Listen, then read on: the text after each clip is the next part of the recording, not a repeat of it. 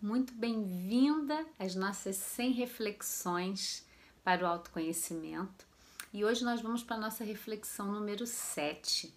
A gente vai falar sobre coragem e medo. Na verdade, quando a gente vai trabalhando a nossa consciência, a nossa percepção de mundo, a gente vai vendo que tudo é um fluxo de energia. E o medo e a coragem, eles têm a mesma energia. Só que o que muda é o que a gente escolhe fazer com cada um. E a gente cria, né, geralmente uma realidade onde a gente separa tudo em dualidade, o que é bom, o que é ruim, o que é certo e o que é errado. E na minha concepção, né, isso vai só diminuindo possibilidades de vida. O medo, muita gente não quer sentir medo, não gosta do medo, rejeita o medo, né? E ele é um sentimento primário que, para mim, tá? Na minha concepção, tem uma ligação com autopreservação. Quando eu sinto medo de alguma coisa, eu tenho desperta em mim um senso de proteção, de autocuidado. Opa, alguma coisa eu preciso fazer. Se eu tô num lugar escuto um barulho e aquilo pode ser só uma fantasia. Muitas vezes o medo ele é fruto da nossa fantasia, mas o medo saudável, digamos assim, ele tem a ver com autopreservação. E a gente costuma a negligenciar muito o que a gente sente, né? Como na infância a gente ouve, medo é bobeira, para com isso, não fica com medo, te jogam nas situações de perigo.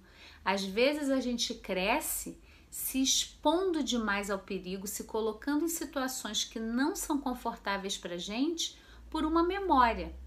Às vezes a gente precisa usar o medo para dar aquele passo além sim dele, olhar, perceber que ele está ali, o que, que eu preciso. Quando vem o medo, a pergunta que eu me faço é: o que eu preciso? O que, que esse medo está me trazendo que eu preciso trazer para ter segurança e dar o passo que eu preciso dar. Essa é uma mudança muito grande de perspectiva. Né? Existe um olhar de que o medo congela, e tem sim, tem situações de, de impotência e que a gente tá, né? De repente você tá com uma arma na cabeça. Você, naquele momento, você pode sentir um congelamento. Você vai fazer o que? Vai dar o passo além, vai voar em cima da pessoa? Tem situações e situações.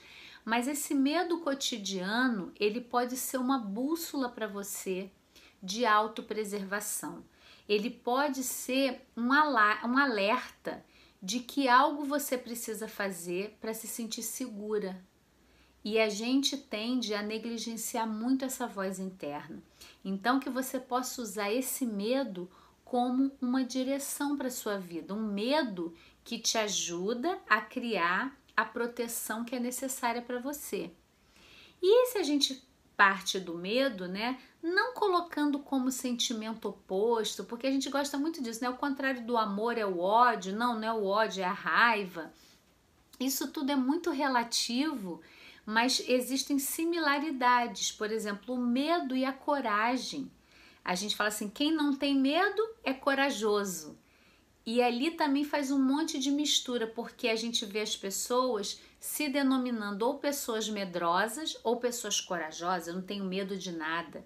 E como humanos inteiros, tem momentos que a gente tem medo e tem momentos que a gente é corajoso. Isso é muito de acordo com cada situação.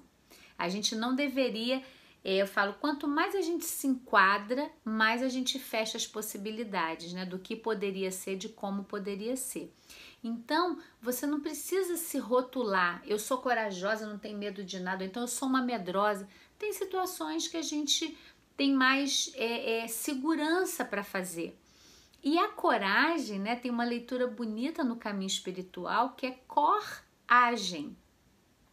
Quando a gente age a partir do nosso coração, daquele desejo interno, o medo ele desaparece, porque são é, complementares, vamos dizer, a coragem e o medo eles têm elementos, né? Quando você é capaz de se aproximar do que te dá medo, olhar para aquilo, você tem uma possibilidade incrível de agir pelo seu coração. Então é uma outra maneira de lidar com um sentimento que poderia te paralisar, te deixar limitada, é você olha para o medo, o medo te dá a pista. O que, que eu preciso de segurança para fazer aquilo que eu quero fazer? E aí você pode se conectar com seu coração, que tem a ver com coragem, agir pelo coração. E para mim, gente, quando a gente está agindo pelo coração, a gente deixa cair toda a barreira de julgamento, de, de limitação, porque para mim a sintonia com o coração é a sintonia de missão de vida, de espiritualidade, do que a gente veio aqui fazer. Aí sim, quando você está agindo com o coração, você consegue ter as ferramentas e a energia necessária para superar um obstáculo, para ir além de um comentário maldoso, entre aspas, porque maldoso também é julgamento, né? Para você poder superar é, uma crítica que faria você se paralisar, que faz você se levantar é, num momento que é difícil para você, mas fazer aquela coisa acontecer. Isso tem a ver com coragem. Então, essa reflexão ela traz para gente a seguinte mensagem, né? Fazendo uma síntese. O seu medo ele pode ser uma ponte para você chegar até o seu coração. O seu medo, quando ele não é demonizado, quando você pode olhar para ele, escutar e perceber o que você precisa, ele pode ser uma ponte que te leva até o seu coração e aí você vai ter coragem o suficiente para fazer o que você desejar fazer, porque aí vindo do coração a gente pode superar qualquer obstáculo, qualquer coisa que seria difícil, porque para mim o caminho do coração é o caminho que leva a gente aonde a gente tem que estar tá verdadeiramente. Então eu deixo você com essa reflexão, te lembrando que toda quarta-feira às 15 horas a gente tem vivência ao vivo no Planeta Eva. Nós temos também no nosso site planetaeva.com.br o guia Sete Passos para Cultivar Qualidades Femininas e o Tantra Emocional, que é um curso em vídeo para você já começar a lidar com as suas emoções de uma outra maneira, né? curando, olhando para si mesma e vindo cada vez mais para dentro, para esse caminho do coração. Então, vem fazer parte do Planeta Eva, vem para o caminho do autoconhecimento.